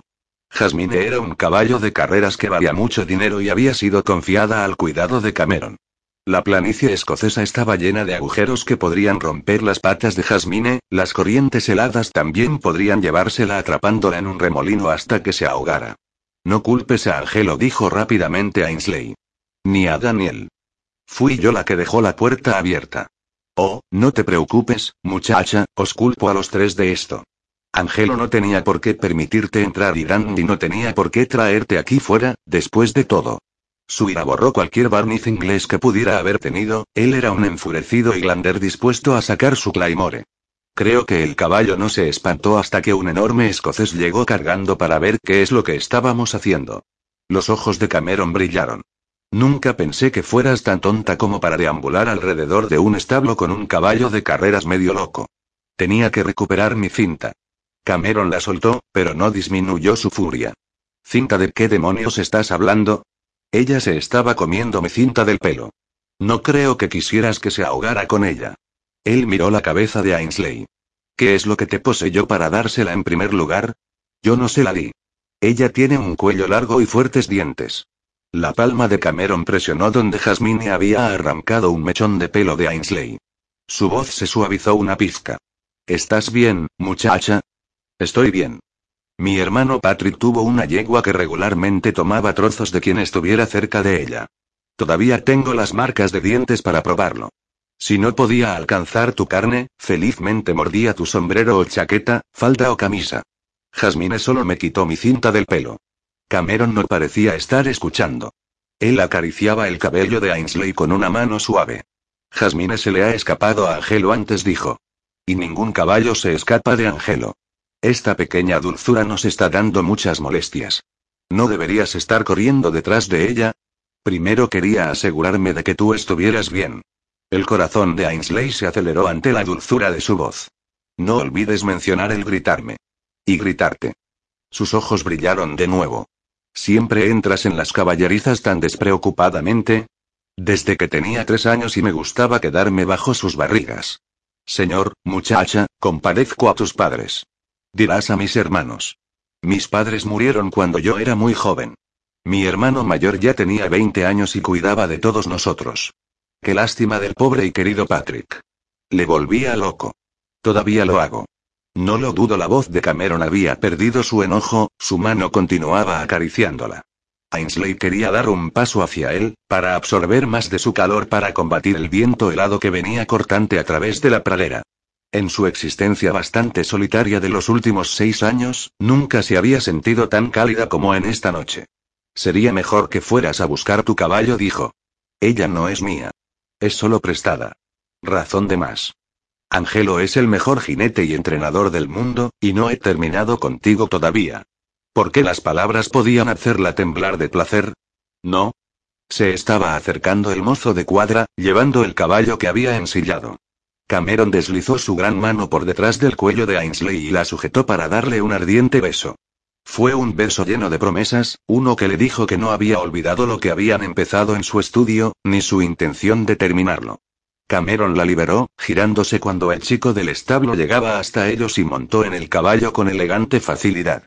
Ainsley cruzó sus brazos para protegerse contra el frío repentino mientras Cameron cabalgaba adentrándose en la noche, el mozo le saludó a lo lejos. Llevó el resto de la noche a atrapar al maldito caballo. Cuando lo consiguieron, Cameron condujo dócilmente a Jasmine dentro, sudorosa, arañada por las zarzas, y si no la conociera mejor diría que bastante pagada de sí misma. El sol salió, y sus dos entrenadores ya estaban afuera con los caballos formando líneas. Cameron cepilló a Jasmine él mismo y Angelo la refrescó echándole agua por encima cuando Cameron dejó las caballerizas para dirigirse a la casa. Se bañó, se vistió con ropa limpia y se dirigió a la soleada estancia que se encontraba en el ala donde vivía Mac y que era donde se servía un desayuno privado para la familia. Eran solo las ocho, pero mientras durara la fiesta en casa, Isabella y Beth se levantaban temprano para coordinar las actividades del día.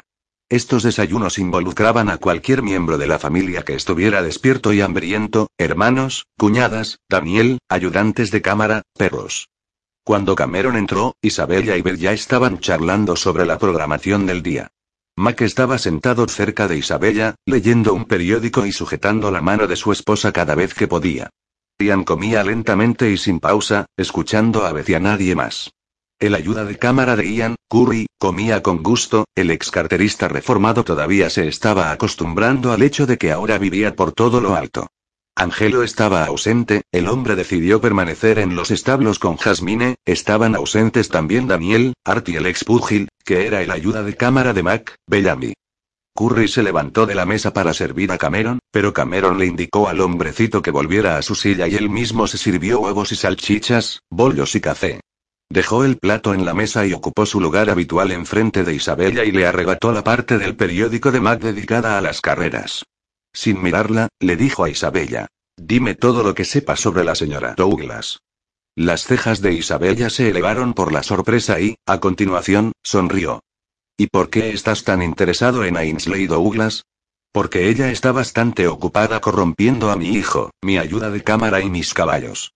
Quiero saber a lo que me estoy enfrentando. Cameron no se perdió la repentina sonrisa cómplice entre Beth y Mac. Me preguntaba cuándo lo confesarías, dijo Mac. Noté la forma en que la miraste cuando la viste con Isabella en su salón el año pasado. ¿Estaba en el salón de Isabella el año pasado? preguntó Cameron. Cameron sabía jodidamente bien que así había sido, aunque la había visto solo por un momento. Él había ido al domicilio en Londres de Isabella, empeñado en ayudar a Isabella y a Mac a superar una crisis y había visto a Ainsley allí, pareciendo tan dulce como era. Ella le había rozado cuando se había movido fluidamente pasando por su lado al salir por la puerta, recogiendo la falda a un lado como si tuviera miedo de que se tocaran. Mac solo sonreía. Cam, viejo, vas a quedar atrapado tan seguro como el resto de nosotros. Un cuenco de miel para los bollos estaba depositado cerca del plato de Cameron, y levantó la cuchara, dejando que la miel volviera a caer en el cuenco. Habla, le dijo a Isabella. Isabella apoyó los codos sobre la mesa colocando su barbilla sobre sus manos. Déjame ver, el padre de Ainsley era un cubride, su madre la única hija del vizconde de Aberdere. Ambos, la madre y el padre, de Ainsley murieron de fiebre tifoidea en la India cuando Ainsley y su hermano menor eran solo unos bebés. Me dijo que su hermano mayor la crió, dijo Cameron. Lo hizo. Patrick McBride ya tenía 20 años. Él consiguió traer a Ainsley y a sus otros tres hermanos de la India, e hizo con ellos todo el camino de vuelta a su hogar familiar en Escocia. Patrick se casó poco después de eso y él y su esposa, Rona, criaron a los demás. Enviaron a Ainsley a la selecta academia de la señorita Pringle, queriendo hacer una dama de ella. Y allí es donde la conocí y nos hicimos amigas rápidamente. Compañeras en el delito, añadió Mac. La señora Douglas enseñó a mi querida esposa cómo abrir cerraduras y descolgarse dentro y fuera de las ventanas. Oh. Dijo Curry. Eso suena interesante. Nunca he dominado ese arte, dijo Isabella. No como Ainsley. Ella era nuestra cabecilla para organizar las fiestas de medianoche y las bromas. Éramos bastante terribles. Puedo imaginármelo, dijo Cameron. ¿Qué hizo una vez que terminó la academia? Ainsley nunca terminó, dijo Isabel, pareciendo sorprendida de que él no lo supiera. En el verano antes de terminar el último año, Patrick y su esposa se la llevaron a viajar por el continente. Decidieron quedarse allí durante un año, en Roma, creo. Cuando volví a ver a Ainsley, fue en Londres, y estaba ya casada con John Douglas. El señor Douglas era un hombre muy amable, pero al menos 30 años mayor que ella. Ainsley parecía bastante contenta, pero siempre me he preguntado por qué se casó con él. He especulado sobre el tema, pero ella nunca me lo ha dicho, y no me gusta husmear. Sí, te gusta, dijo Beth. Cuando me conociste, me hiciste ir a tu casa contigo en el momento en el que mencioné a Ian. Eso fue diferente, querida, dijo Isabel. Se trataba de la familia. Cameron levantó nuevamente la cucharilla de la miel. Los pliegues de ámbar que caían en cascada le hicieron imaginarse remolinos de miel sobre el cuerpo desnudo de Ainsley. Lentamente, muy lentamente la lamería de su piel, saboreando cada pegajosa gota. Levantó la mirada para encontrar a Ian mirándole, sin duda adivinando los pensamientos exactos de Cameron. Ian raramente miraba a alguien directamente a los ojos y cuando lo hacía, podía ser enervante. Cameron volvió a dejar la cuchara. Y desde la muerte de su marido, la señora Douglas ha estado trabajando para la reina. De hecho, así ha sido. La madre de Ainsley y la madre de Lady Eleanor Ramsay eran buenas amigas, y la reina adoraba a la madre de Ainsley. Por lo tanto, un año cuando la reina estaba en Balmoral, Ainsley y Eleanor Ramsay se alojaron con un amigo mutuo bastante cerca del castillo. La reina los visitó, y cuando la reina descubrió quién era Ainsley, no hubo nada que pudiera impedir que Ainsley fuera a trabajar para ella. La reina introdujo a Ainsley en su hogar y de alguna manera la nombró dama de la alcoba. La señora Yardley le había dicho prácticamente lo mismo. Por lo tanto, la reina y ella son amigas. No realmente. Ainsley está agradecida por la posición y el salario, pero se encuentra teniendo que soportarlo algunas veces. A la reina no le gusta dejarla salir muy a menudo. Me sorprende que a Ainsley se le permitiera pasar dos semanas conmigo aquí, pero estoy feliz por ello. Isabella tomó su café y dio un sorbo, claramente había terminado con su historia. ¿Eso es todo? Cameron le preguntó. ¿No es suficiente? He parloteado sobre la vida privada de mi amiga el tiempo suficiente, y te he dicho todo esto solo porque Daniel me dijo que te pilló besándola. Max se echó a reír. ¡Qué sinvergüenza! Y fue Curry el que se llevó un rapapolvo por espiar por debajo de la escalera. Parad ya con esas condenadas sonrisitas, gruñó Cameron. No tengo intención de casarme con ella. Simplemente está trastornando mi vida. Isabella perdió su sonrisa. Es una amiga muy querida, Cameron. No le hagas daño. No tengo ninguna intención de hacerle daño. Quiero que deje de meterse en mis asuntos y deje de inmiscuirse en mi vida. Entonces deja de besarla. Cameron vio por los rostros vueltos hacia él que estaban en la misma línea en su contra. Ninguno de ellos entendía el daño que una mujer como Ainsley podía hacer a su cordura. La excitación de su cuerpo no desaparecía cuando la tenía a su alrededor, y ya había perdido dos noches de sueño por su culpa. Lo que debería hacer Cameron sus maletas, enganchar los caballos y retirarse a su casa en Berkshire, donde tenía su principal establo de carreras. Podría unirse a sus otros entrenadores y continuar con Jasmine en su enorme y abierto cercado. Pero Cameron ya había prometido a quedarse en Kilmorgan hasta las carreras en Doncaster, y no le gustaba romper las promesas que hacía a sus hermanos. Aparte de eso, Jasmine estaba demasiado nerviosa para hacer el largo viaje hacia el sur. Si ella fuera un caballo de Cameron, la volvería a poner bajo un entrenamiento ligero, trabajando con ella lentamente para llegar a conocerla, enseñándole a confiar. De esta manera, tenía que trabajar con ella muy cuidadosamente. Un largo viaje ahora la destrozaría. No, tenía que quedarse en Kilmorgan y terminar esto. Una vez que hubiera tenido a Ainsley, tal como le había prometido, podría olvidarla y recobrar la cordura. Ian deslizó el cuenco de miel hacia su plato. Deberíamos regresar arriba, le dijo a Beth. ¿Qué? Beth levantó la vista de una lista que estaba escribiendo. ¿Por qué? Ian se levantó y retiró la silla de Beth sin responder. Ian tenía dificultad para mentir, así que cuando sabía que no debería decir lo que estaba pasando por su mente, había aprendido a mantener su boca firmemente cerrada. Sin embargo, Beth lo conocía bien. Sin discutir, ella dejó que la tomara del brazo y la ayudara a levantarse de la mesa.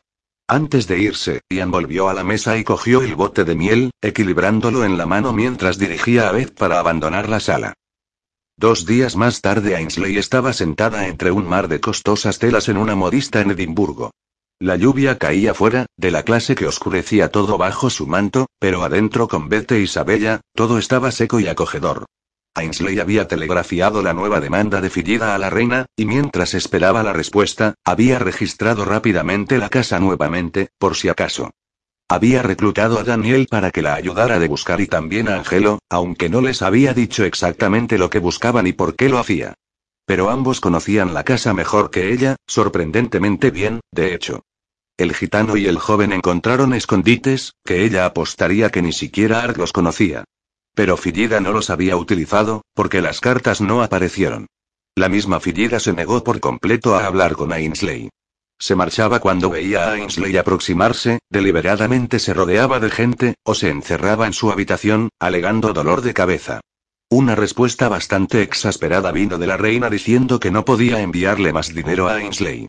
Y que Ainsley simplemente tendría que ser ingeniosa, y que la reina ya se lo compensaría más adelante. Maldita fuera.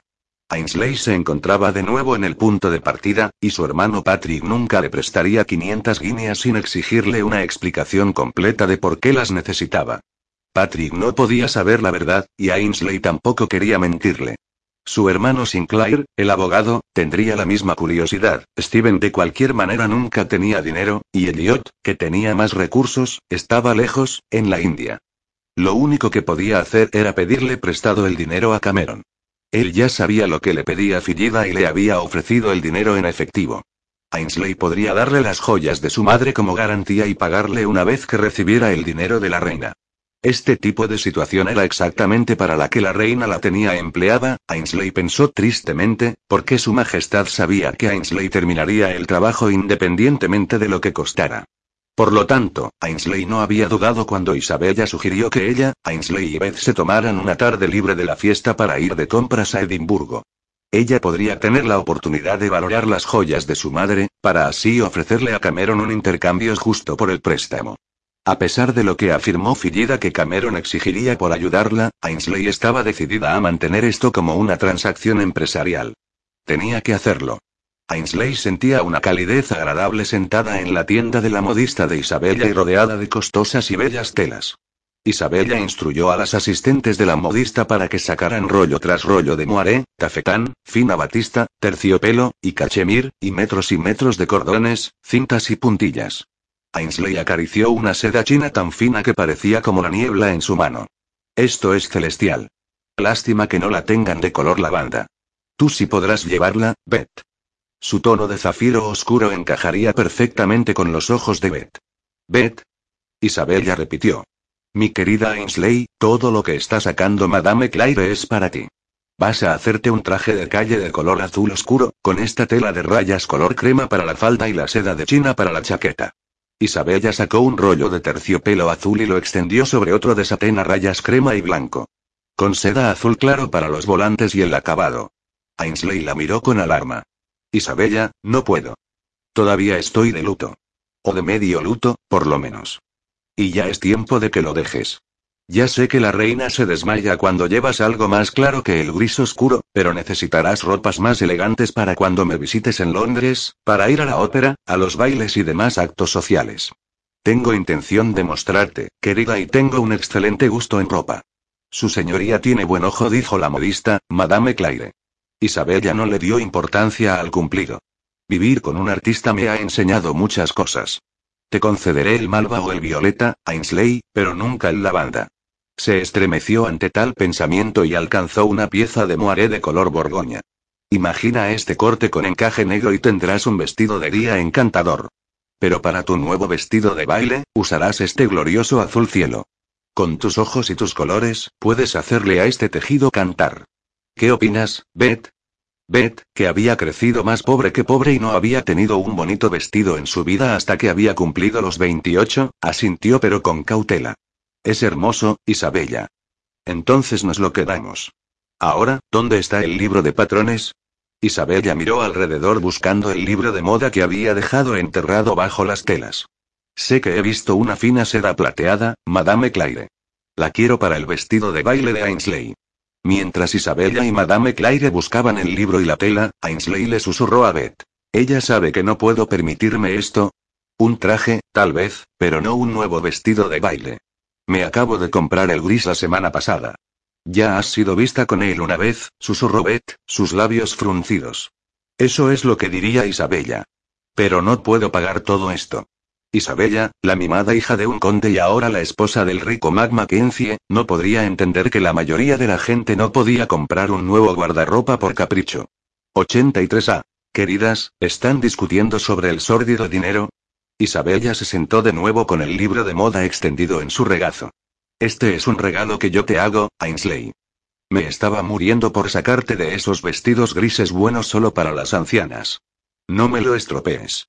Isabella, no puedo permitirte, sí, puedes. Ahora, deja de protestar para que podamos ir al grano. Ella pasó una página. Me gusta este diseño, usaremos la seda para la falda, con una gran rosa en la cintura. Entonces la de rayas azules y plateadas para la sobrefalda, y el corpiño con una franja de la seda azul en la parte delantera.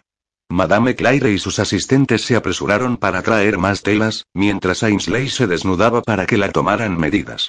Morag, una de las doncellas de Isabella, siguió a Ainsley detrás de una cortina y la ayudó a quitarse su vestido de is. El tejido ahora parecía monótono y aburrido en comparación con los colores brillantes que había extendidos por el suelo. Y el brillante azul del tafetán para un vestido de mañana, Isabella siguió. Estarás espléndida. Ainsley asomó la cabeza entre las cortinas. ¿Por qué tanto azul? Porque eres rubia, y te sienta bien. Además, Cameron es particularmente aficionado al azul. Ainsley se congeló, las manos agarrando las cortinas.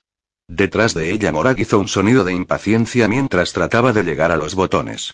¿Qué tiene que ver la preferencia de Lord Cameron por el azul conmigo? Isabella le lanzó una mirada cómplice. ¿Realmente, Ainsley, crees que algo puede suceder en el hogar de los Mackenzie sin que Beto yo lo sepamos? Cameron fue visto besándote en el patio del establo y en su estudio privado, todo ello me fue puntualmente informado por Daniel. Tu cuñado no me ha hablado durante dos días, dijo Ainsley. Está muy enfadado conmigo porque casi hago que pierda un caballo. Él no ha hablado con nadie, porque ha estado demasiado ocupado trabajando con dicho caballo, Isabel ya regresó al tema. Razón de más para que te pongamos guapa.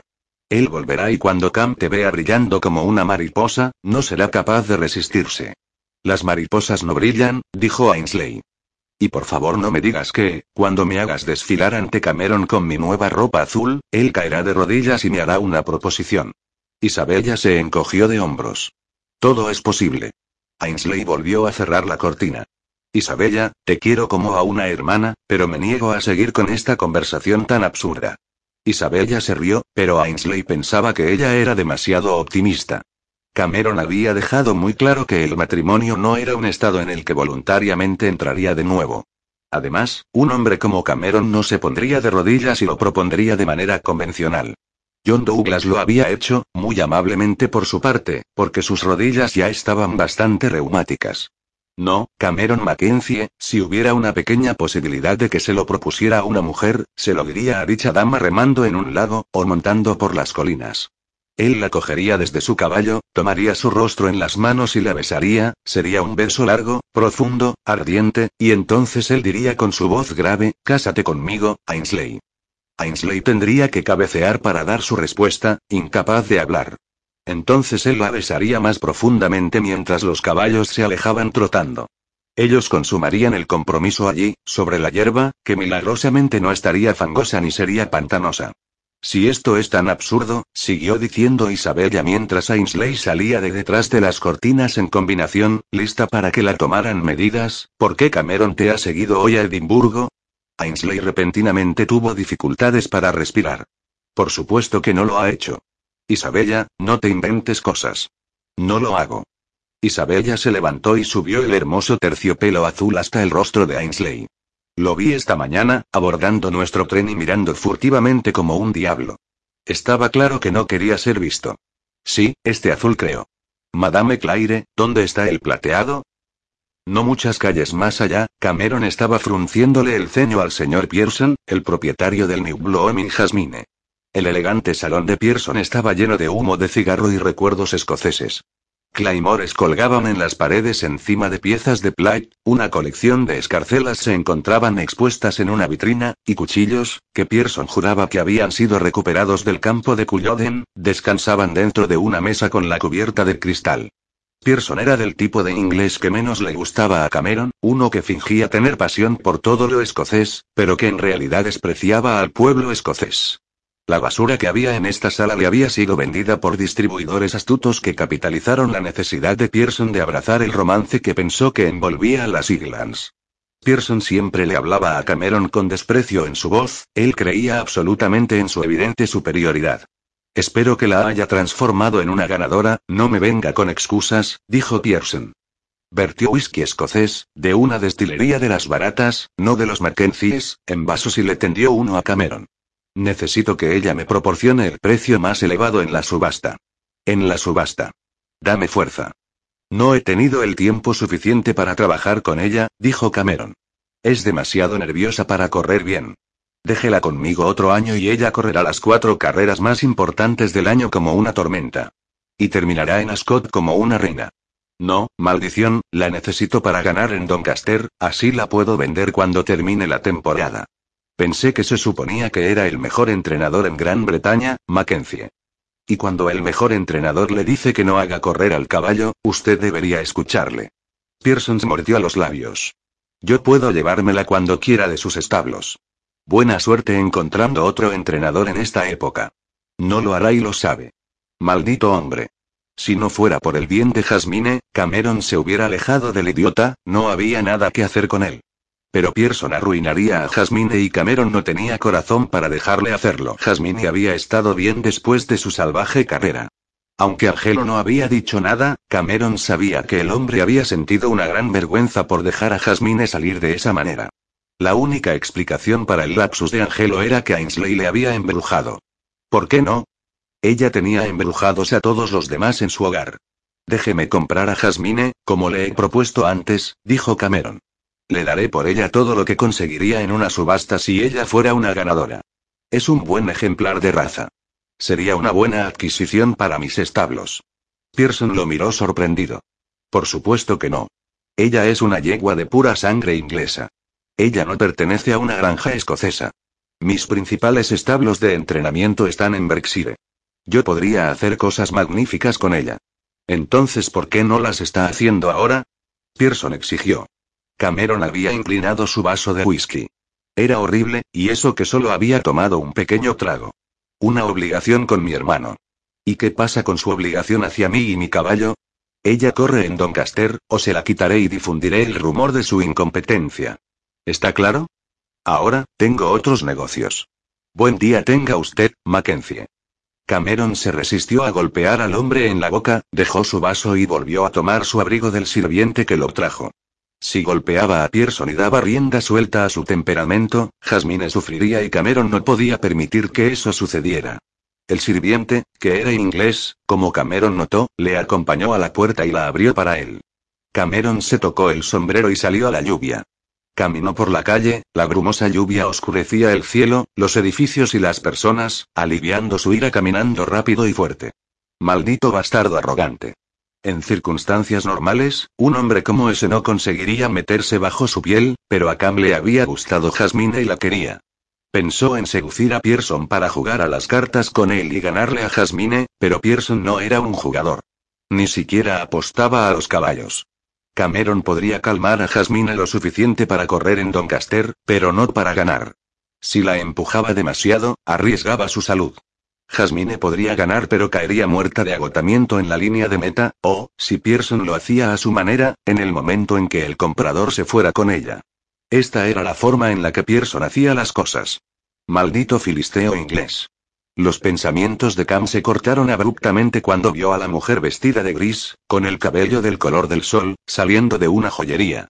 Ainsley deslizó una pequeña bolsa en su bolsillo, mirando subrepticiamente alrededor, abrió su paraguas y se apresuró yéndose por la calle brumosa.